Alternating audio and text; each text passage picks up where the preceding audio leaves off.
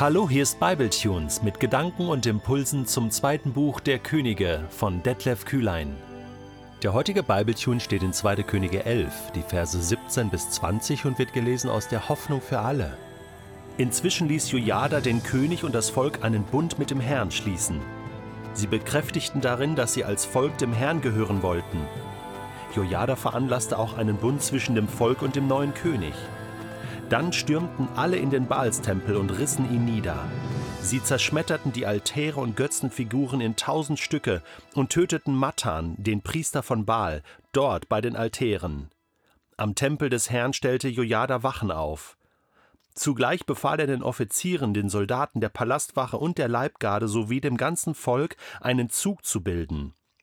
Sie geleiteten den König aus dem Tempel durch das Tor der Leibwächter zum Palast hinab. Dort setzte er sich auf den Königsthron. Die ganze Bevölkerung von Juda freute sich mit. In Jerusalem herrschte nun wieder Ruhe, nachdem man Atalja beim Königspalast hingerichtet hatte. Der König und das Volk von Juda, Jerusalem, schließt einen neuen Bund mit Gott. Da haben wir jetzt wirklich lange drauf warten müssen. Seit 1. Könige 9, wo Salomo gebetet hat zur Einweihung des Tempels, damals in Jerusalem, der Sohn Davids. Dort haben sie auch einen Bund geschlossen, ein Versprechen gegeben. Gott hoch und heilig versprochen, sich an seine Gebote zu halten, sich nach ihm zu richten, nach seinem Willen zu fragen. Und was war daraus geworden? Jetzt haben wir mittlerweile zweite Könige elf. Es sind viele, viele Jahrzehnte vergangen. Und jetzt ein Neuanfang. Ein richtiger Neuanfang. Ein junger König, ein Priester, der sich einsetzt, ein Volk, was umkehrt und ein Bund wird geschlossen. So ein Bund, das ist ein Vertrag zwischen Gott und Menschen. Der ist enorm wichtig. Wir lesen nicht von vielen Bünden, die geschlossen wurden in der Bibel, aber es gibt einige wichtige.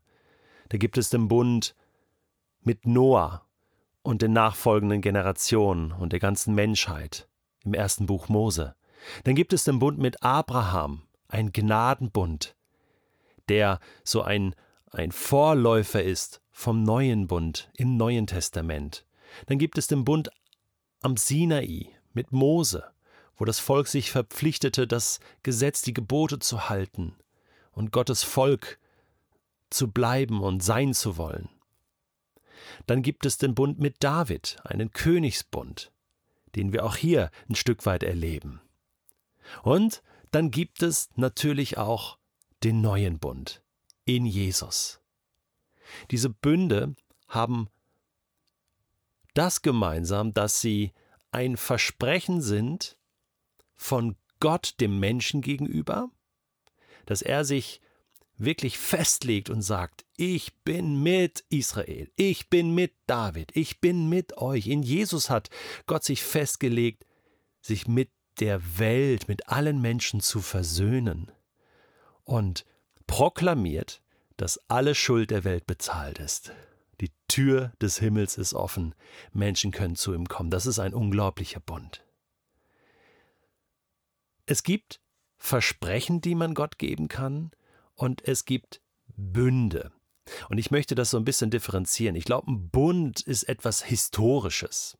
Und ich glaube, wir brauchen nach dem neuen Bund, im Neuen Testament, nicht nochmal einen Bund mit Gott. Gott hat sich einseitig für immer aus Liebe für uns entschieden. Aber es gibt so diese Versprechen, die man Gott geben kann. Und ich glaube, was wir hier im Text lesen, das ist auch so eine Erneuerung des Bundes. Verstehst du?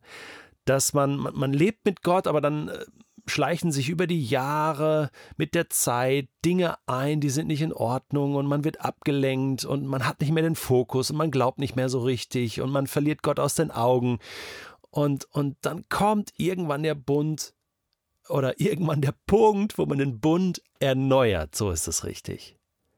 Und das ist wichtig dass man anhält und sagt, Moment, was ist passiert? Das wollte ich gar nicht.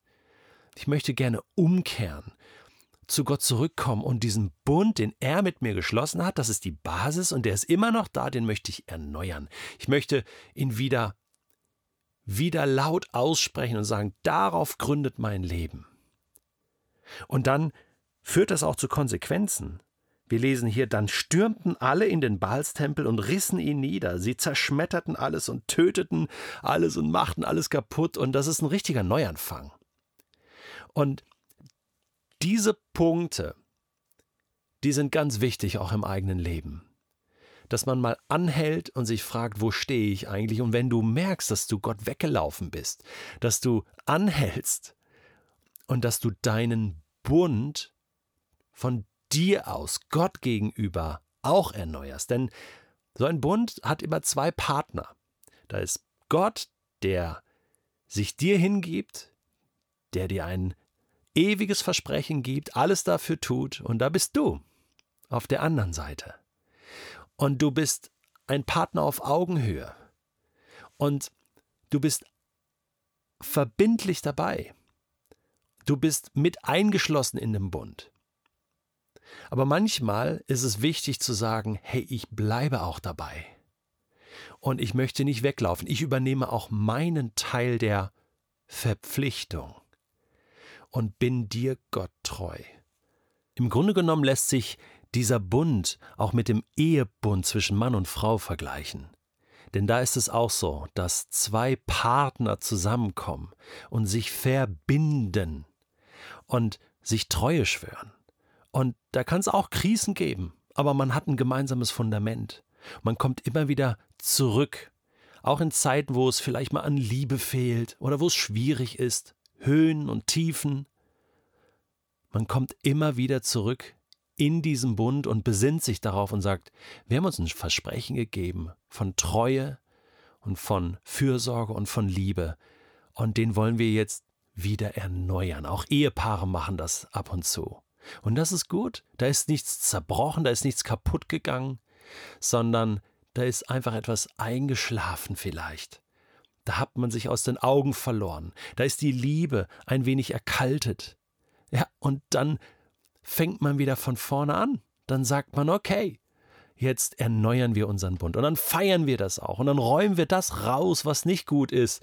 Und, und nehmen das hinein, was gut ist. Und nicht umsonst vergleicht die Bibel unsere Beziehung zu Gott auch wie die Beziehung in einer Ehe.